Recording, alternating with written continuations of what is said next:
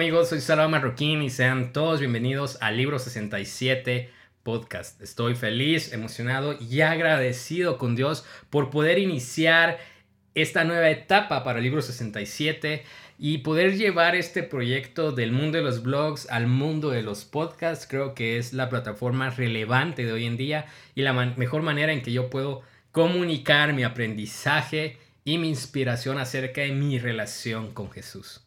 Para quienes no me conocen, pues yo tengo 31 años, soy guatemalteco, cristiano, casado con mi amada esposa Gaby y me dedico en el campo profesional al área de asesoramiento de servicio al cliente. Pero también en mi congregación tengo la dicha y la bendición de formar parte del ministerio de liderazgo juvenil dentro de mi, de mi congregación y también eh, participo en el desarrollo de contenido para las prédicas y, las lecciones para adolescentes y jóvenes. Libro 67 pues es mi, mi pequeño espacio en donde yo pues ahora comparto acerca de, de los principios y de toda esa inspiración que ha venido a mi vida y que el Señor me ha permitido pues a través de los años como cristiano poder enseñar a otros también. Hace 10 años comenzó Libro 67. Ustedes podrían recordar ¿Qué estaban haciendo exactamente hace 10 años? Quizás eras un niño o un adolescente o eras adulto ya. Pero en mi caso yo tenía 21 años. Y fue en un fin de semana eh, de una noche de diciembre en donde yo dije, no, es tiempo de comenzar algo. Acababa de salir de un congreso juvenil cristiano muy conocido aquí en Guatemala con varios amigos.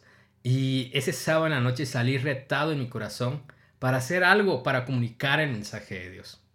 Y entre toda la emoción de la cual yo tenía a mis 21 años, decidí que era tiempo de, de escribir y abrir un blog. En ese tiempo, pues nadie me había dicho que yo era escritor, pero tampoco nadie me había dado prejuicios acerca de ello y como no había barreras, decidí comenzar.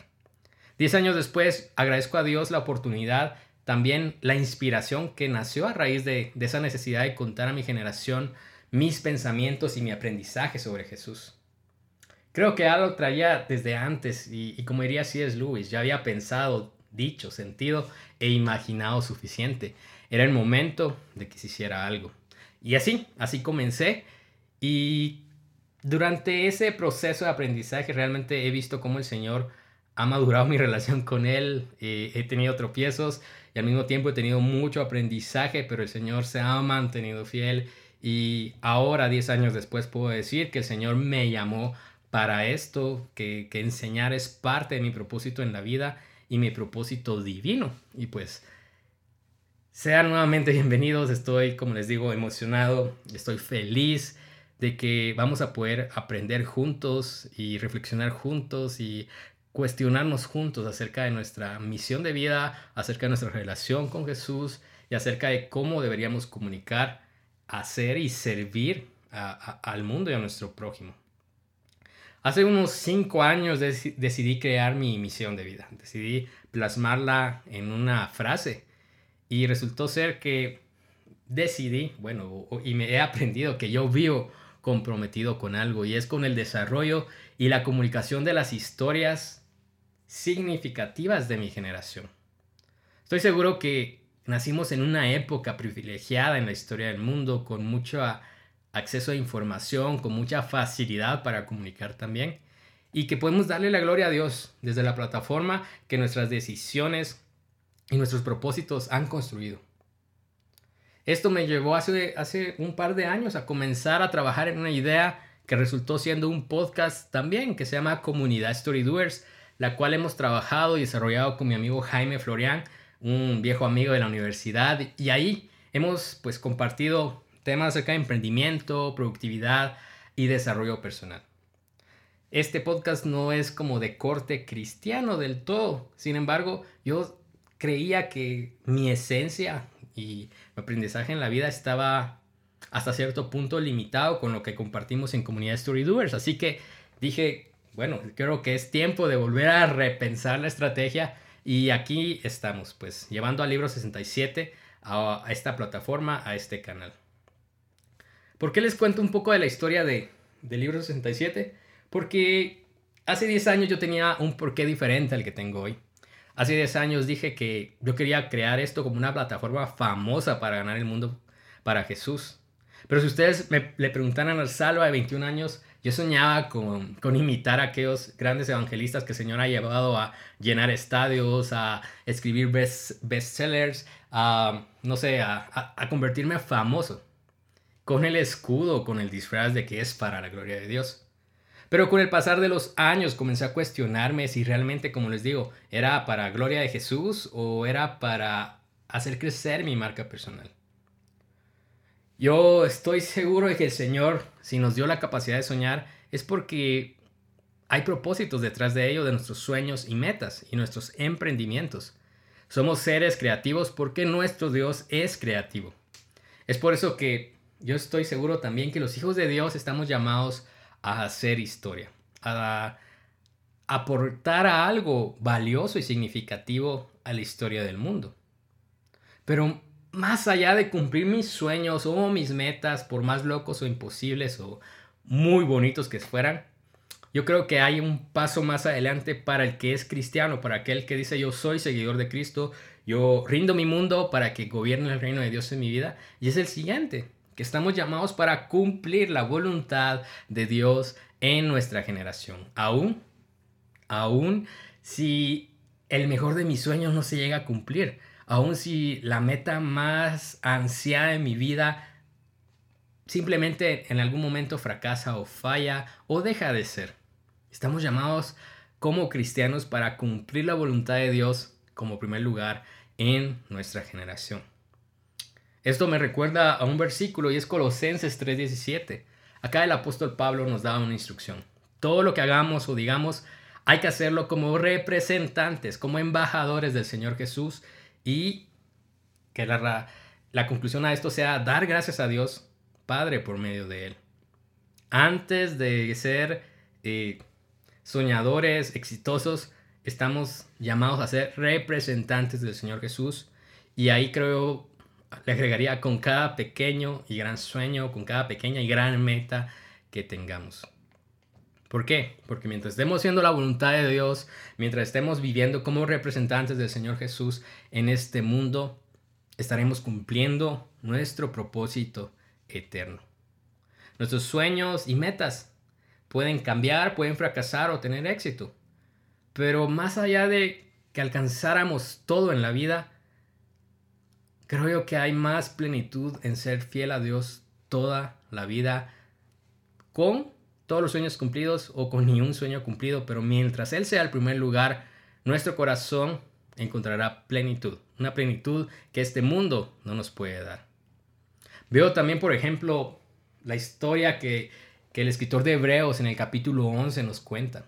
Muchas veces nos quedamos con Hebreos 11.1 y todas las historias de cómo eh, hombres derrotaron ejércitos, de cómo hubieron milagros a causa de la fe. Pero la palabra de Dios por misericordia también nos amplía el panorama. Y, por ejemplo, ustedes ven en Hebreos 11, en algunas partes, que hay hombres y mujeres de Dios que no alcanzaron a ver la promesa cumplida en este mundo. Y por otro lado, hombres y mujeres que por la causa de Cristo, por cumplir la voluntad de Dios, fueron torturados, sufrieron martirios, eh, fueron exiliados, fueron esclavizados. Eh, ¿Por qué? Porque su gozo estaba en cumplir la voluntad del Señor. ¿Será que estas personas fracasaron? Yo no lo creo. Porque nuevamente estaban en el lugar correcto, estaban buscando la voluntad de Dios verse cumplida en este mundo antes que el mayor de sus anhelos. Aún no conozco a una persona que diga yo quiero ser un infeliz y un desgraciado como propósito de vida. Creo que todos tenemos sueños pues terrenos, terrenales, en donde a lo mejor dirás, yo quiero casarme o yo quiero tener una casa o yo quiero alcanzar el éxito profesional. Para mí está bien, está bien soñar así. Pero antes, nuevamente, lo que nos dice Colosenses 3:17 o lo que nos dice Hebreos 11, estamos llamados y destinados a buscar como mayor anhelo cumplir la voluntad de Dios en nuestra generación, representando a Jesús y dando siempre las gracias y la gloria al Padre. Solo hay una persona que necesita brillar siempre con todo lo que hagamos. Y ese es Cristo. El pastor Alex López lo diría de esta manera. La iglesia cristiana necesita menos estrellas y más lunas, porque nuestro llamado es reflejar siempre a Cristo. Es por eso que el día de hoy, en este primer episodio, te invito a que reflexiones conmigo respecto a tus sueños y metas y que puedas hacerte las siguientes dos preguntas. La primera es, respecto a cada, de esas metas y sueños que hoy tienes, ¿en dónde estás colocando tu fuerza, tu fe, tu confianza? ¿En dónde está colocado el por qué estás intentándolo? ¿Será que tus sueños están apoyados sobre tu talento, sobre tu pasión, sobre tu autoestima, sobre tu fe personal, o quizás en algo material, en alguna posesión que te da ahorita una seguridad.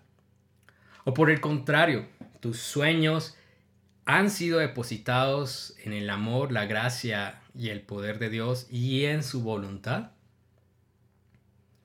Yo creo que el Señor pone sueños y propósitos en nuestros corazones, amigos, pero al final para llevar a este mundo a poner la mirada en Él. Todo lo que somos, todo lo que hacemos, decimos o soñamos, debería estar alineado a la voluntad del Señor. Al punto que si en la voluntad del Señor está rendir y abandonar nuestras metas y sueños, pues debería hacerse. ¿Por qué? Porque el resultado de cada meta o sueño que tengamos debería al final no depender de mi capacidad, sino de poder estar satisfecho en los planes perfectos y eternos del Señor. Hoy quisiera preguntarte, ¿serías capaz de dejar ir tu mayor anhelo a cambio de la dirección que Dios te da? Si hoy me preguntas a mí, yo te diría sí, porque es bien fácil decir la respuesta correcta cuando no te toca experimentarlo, pero muchas veces creo yo que es algo que a mí definitivamente sí me costaría hacerlo. Y estoy en ese proceso de decir, Señor, que sea tu voluntad antes que, que la mía. ¿Por qué? Porque rendir a Dios nuestras vidas y anhelos no es algo fácil. A lo mejor nunca lo va a llegar a ser. A lo mejor va a costar una vida entera decir, me rindo a tu voluntad. Pero al final, amigos, esa es la vida que vale la pena vivir. Con esto no estoy diciendo que no sueñes, que no tengan metas, al contrario. Un hijo de Dios debe ser alguien diligente, alguien visionario, pero que encuentra su mayor deleite en los propósitos del Señor. Porque como diría un salmo, el Salmo 127, si el Señor no construye la casa, el trabajo de los constructores es una pérdida de tiempo. Si el Señor no protege la ciudad, protegerla con guardias no sirve de nada. Yo no quiero vivir sueños que simplemente alimenten mi ego. Yo no quiero cumplir metas que al final diga solo hay satisfacción para mí. Yo quiero vivir sueños y construir algo que lleve la bendición de Dios y que lleve el propósito de cumplir su voluntad, de hacer las cosas bajo su voluntad y de darle la gloria a Él rendirnos al Señor o no rendirnos a Él. Creo que es una de las preguntas que deben definir nuestra vida. Mauricio Reyes, un misionero en Turquía, una vez escribió lo siguiente, dice que solo nos da miedo entregar todo a Cristo cuando dudamos de su bondad y amor. Pero si puedes verlo por un momento, serás cautivado por su gloriosa belleza. Si logras escuchar su voz, sus palabras serán vida en tu interior y su amor te hará libre para entregar todo. si tan solo pudiéramos verlo, no guardaríamos nada para nosotros. A esto creo yo que se le parece poder rendir lo mejor de nosotros y nuestra más grande idea, sueños y anhelos. ¿Por qué? porque la belleza de Cristo y lo que Cristo puede hacer en nuestra vida siempre será mejor que el mejor plan que nuestro corazón limitado, que nuestro corazón egoísta puede hacer. Una vez más, en dónde estás colocando la fuerza, la base y la fe de tus sueños y de tus metas. Y esto me lleva a una segunda pregunta. ¿Para quién es la gloria de lo que estoy haciendo, de lo que estoy soñando o de lo que estoy construyendo? ¿Para quién es el crédito de todo lo que yo hago? John Piper mencionaba en alguna ocasión que el mundo no necesita más cristianos geniales, que sean un espejo de la cultura del mundo o de lo que el mundo llama éxito. Al contrario, él necesita más bien exiliados o peregrinos que van hacia el reino de Dios, hombres y mujeres con el aroma del cielo y la esencia de Cristo. ¿Y esto qué significa? Que necesitamos que sean, nosotros seamos hombres y mujeres que buscan darle la gloria a Dios en todo lo que hacen. Es popular el deseo, y ese lo, lo mencionaba yo y lo oraba al Señor. Señor, yo quiero conquistar al mundo para tu nombre. Sin embargo, muchas veces era un concepto en donde yo disfrazaba mi sed de ser conocido con el disfraz de un cristiano aparentemente genuino. Nuevamente, yo, yo sí creo que, que el Señor nos dio capacidad de soñar en grande, pero deberíamos constantemente regresar a la cruz y ver quién es el que merece toda la gloria, quién es el que merece todo el honor, regresar a la cruz y, y que puedan pasar ese filtro de lo que significa sacrificar todo, sacrificar una vida para gloria de Dios. Muchas veces queremos alcanzar grandes cosas, pero no estamos dispuestos eh, a rendir nuestro concepto egoísta de vida. Queremos decir, Señor, yo quiero ganar el mundo para ti, pero no estamos dispuestos a rendir nuestros pequeños castillos de arena, nuestros pequeños feudos en el corazón, e incluso nuestros sueños que vendrían a ser como castillos en el aire. Que una ráfaga de viento los desaparece, o como esos castillos de arena que con una ola pues se acaban y que los niños comienzan a llorar porque en su idea eso era lo mejor. Necesitamos rendir nuestro feudo egoísta a cambio del reino de Dios. Es hora de que dejemos de preferir que gane nuestro ego en detrimento de la gloria de Dios, amigo. Queremos cambiar el mundo y su cultura sin antes comenzar en arrepentimiento y decirle al Señor, cámbiame a mí, transfórmame conforme a tu voluntad. ¿Sabes por qué? Es necesario hacer esto porque podríamos hacer grandes obras para Cristo, pero sin entregarle la gloria que le corresponde. Es por eso que es necesario morir a nosotros, como mencionaba Jesús en Lucas 9. Tomar nuestra cruz y seguirle. Decirle al Señor, mi reino mi limitado y pequeño reino a cambio de tu reino eterno, para siempre, aquí y ahora. Hace unas semanas ah, me ha, traído una y otra vez el Señor a recordar un pasaje en 1 Corintios 3. Acá Pablo argumentaba al pueblo de Corinto acerca de esa discusión que había entre quién era el mejor o quién se debía llevar la, el mérito de la evangelización, Pablo o Apolo. Y comienza Pablo a, a cuestionar. Él decía, yo planté la semilla en sus corazones y Apolo la regó, pero fue Dios quien la hizo crecer. No importa quién planta o quién riega, lo importante es que Dios hace crecer la semilla. Y entonces Pablo comienza a mencionar que al final el crédito es de Dios y también que el fundamento en la misión, en la obra que se estaba haciendo, no debería ser la enseñanza de Pablo, la enseñanza de Apolo, no debería decir yo soy discípulo de Pablo, yo soy discípulo de Apolo, sino que él decía el fundamento correcto es Cristo.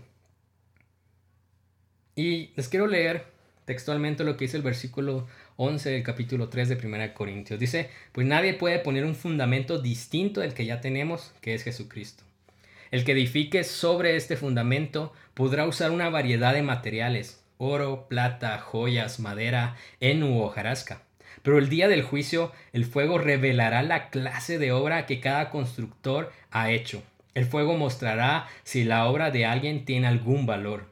Si la obra permanece, ese constructor recibirá una recompensa. Pero si la obra se consume, el constructor sufrirá una gran pérdida. El constructor se salvará, pero como quien apenas escapa atravesando un muro de llamas.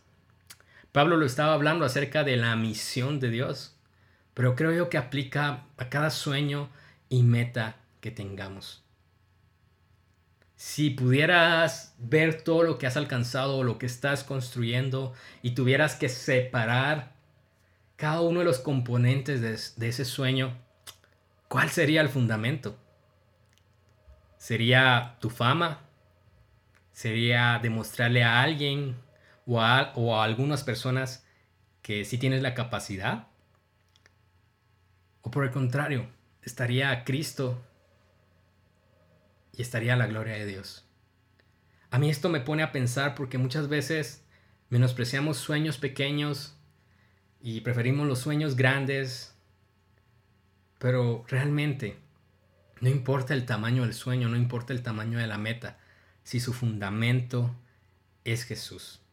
Pablo decía, pueden construir sobre este fundamento con cualquier material, oro, oro plata, madera o incluso hojarasca. Pero al final, ¿qué fundamento o qué está fundamentando tus sueños, tus metas? Y esto me vino a choquear porque yo dejé de escribir como durante dos, tres años en libro67.com, en, mi blog, porque yo me estaba cuestionando, ¿esto es para mí o para el Señor? ¿Es para mí o para el Señor? Y el Señor no me dejó dejar de escribir. Pues como les contaba al principio, he tenido la oportunidad estos últimos dos años de estar escribiendo para, para mi congregación y para otras eh, cuestiones ministeriales y estoy agradecido con Dios porque he escrito de manera anónima y he cumplido mi propósito. Me di cuenta que en muchas ocasiones, eh, como les mencionaba al principio, cuando comencé a mis 21 años, buscaba que la gente me conociera, que dijeran salva, salva, salva, y no gracias a Dios por lo que hoy leí, sin importar quién lo haya escrito realmente. Ahora, pues, ya después de analizar y reflexionar sobre mi vida, siempre tengo ese anhelo y siempre estoy filtrándolo. Quiero que el fundamento de cada sueño y cada meta que tenga yo, que tengamos con mi esposa, sea Cristo. ¿Qué importa ser conocidos, amigos? Eso se acaba si te va muy bien en 100 años, 200 años. O se acaba el día que el Señor te lleve a su presencia. Pero el nombre de Cristo, el nombre de Cristo será eterno. Y eso es lo que realmente importa. Que no importa el campo donde estés construyendo, que el fundamento sea Cristo. Así que, como conclusión a estas dos preguntas, yo creo que en una frase yo debería responder lo siguiente, que cada sueño, que cada meta, que cada anhelo que tenga en la vida, cuando comience a construirlo, lo haga en el nombre de Jesús y para gloria de Dios. Uno de mis escritores favoritos es Eugene Peterson. Él escribió una paráfrasis acerca de la Biblia llamado El mensaje. Y miren, es una versión en inglés eh, que me fascina porque acerca mucho a nuestro lenguaje, a nuestro contexto, la palabra de Dios. Quizás no es una Biblia en sí, pero es una excelente paráfrasis para tu tiempo devocional, así que lo recomiendo. Y pues eh, a mí me regalaron hace unos años eh, una Biblia de estudio acerca del mensaje y, tiene muchos comentarios de Jim Peterson. Y hay uno que llamó mi atención hace unos días eh, sobre quizás sobre el pasaje de la Biblia o la parte de la Biblia que, que más me emociona a mí es Juan capítulo 13 al 17. Para mí es una de las partes de la Biblia donde Jesús expresa totalmente quién era su anhelo, su misión y lo que estaría por venir. Y pues el Evangelio de Juan quizás uno de los evangelios que, que son como más personales acerca de la vida de Jesús con sus discípulos. Pues Eugene habla de este pasaje y, él comienza diciendo de que en la Santa Cena, en, esa última cena que tiene Jesús con sus discípulos, algunos no sabían que era su última noche con él. Pero Jesús sí lo sabía. Así que él dispuso todo para preparar esta cena y iba a darles una experiencia a sus apóstoles, a sus amigos, antes de partir. Algunos quizás se hubieran desilusionado de la decisión que tomó Jesús, porque Jesús era famoso sobre todo por dos cosas en, ese contexto, en, en, los años que vivió. Y era, era famoso en sus milagros, en sus demostraciones de poder sobrenatural. Ustedes ya saben, milagros de Jesús como eh, resucitar muertos, sanar a enfermos, dar vista a los ciegos, eh, alimentar a miles de personas con un poco de comida. Pero él en esa última noche con sus amigos decidió que no haría milagros. También era conocido por su facilidad de contar historias, de crear metáforas y cuentos. Era un excelente storyteller. Pero esa noche tampoco habló en forma de parábolas. ¿Qué fue lo que hizo? Jesús decidió marcar la vida de sus amigos, de sus apóstoles, para que lo recordaran cuando ya no estuviera Jesús físicamente.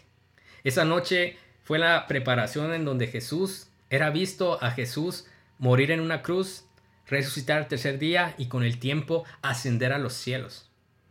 Y entonces sus seguidores creerían por fe, no porque era visto, sino por la fe en él. ¿Y qué hizo Jesús? Pues en esa noche cenó con sus amigos, habló del sacrificio, luego tomó un recipiente con agua y una toalla y procedió a lavar los pies de cada uno de ellos.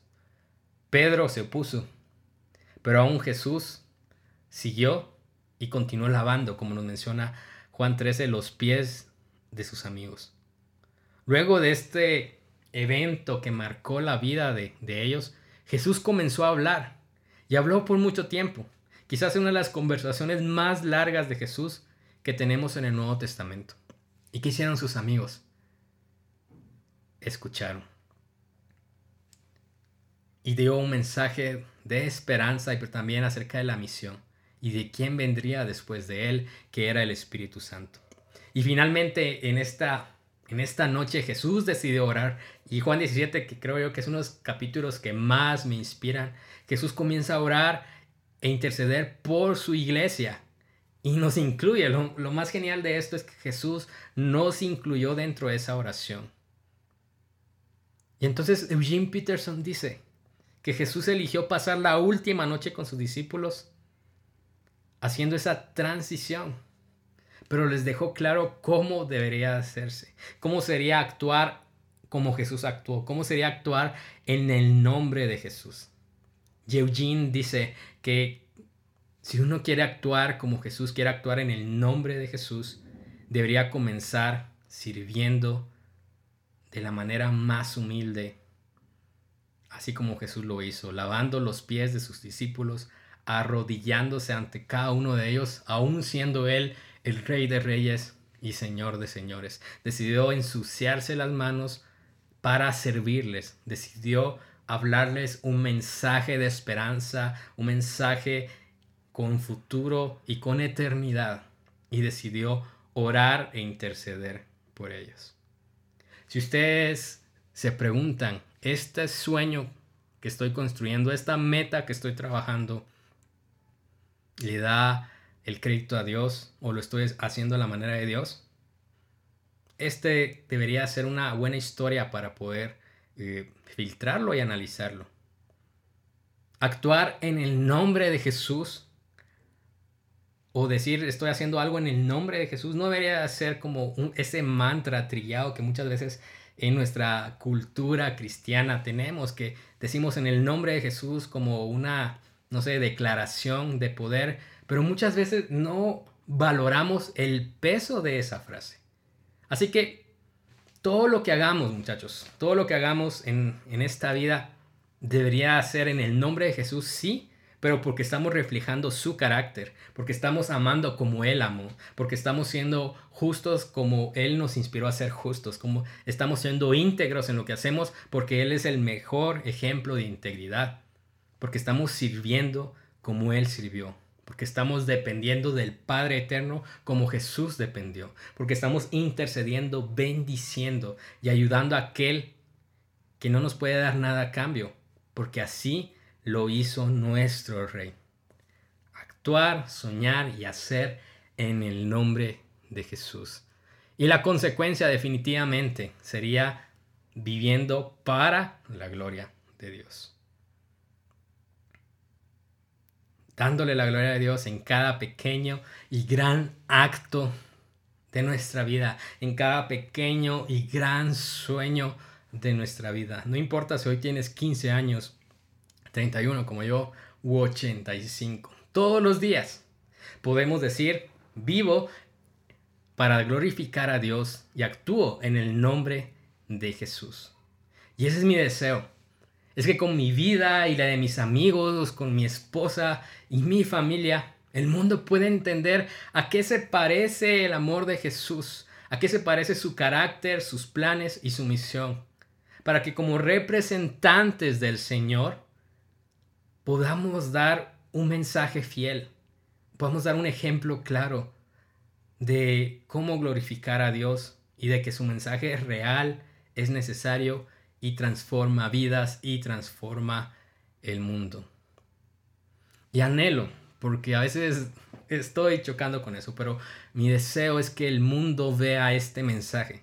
No importa si mi nombre será conocido o no, porque a mí me debería interesar y nos debería interesar únicamente proclamar el nombre de Jesús. Ya si te conviertes en famoso por hacerlo o no, eso ya es parte del plan de Dios, eso ya es su voluntad. Así que no deberíamos enfocarnos en ello. Y bueno, a causa de eso, yo le puse también Libro 67 a la plataforma que he construido. ¿Por qué? Porque creo firmemente que la historia de los hijos de Dios se continúa escribiendo. El nombre de este podcast al final es parte de un pensar que, que se ha manejado mucho en la cultura cristiana, que aunque la Biblia obviamente tiene cerrado su canon, que el Señor ya nos dio inspiración en, cada página de la Biblia, y no estoy agregando un libro más, pero hago esta, esta metáfora, porque hay una historia que se está gestando previo al regreso de nuestro Señor. Posiblemente va a haber un momento en la eternidad donde a lo mejor se cuenten las historias de hombres y mujeres que dieron su todo para la gloria de Dios en el siglo XX y XXI, de los cuales hoy estamos vivos actuando para la gloria de Dios. Algunos han llamado a esto, por ejemplo, Hechos 29, Acts 29, el que ha escuchado esta organización. Otros hacen alusión a esta idea diciendo que somos el quinto evangelio.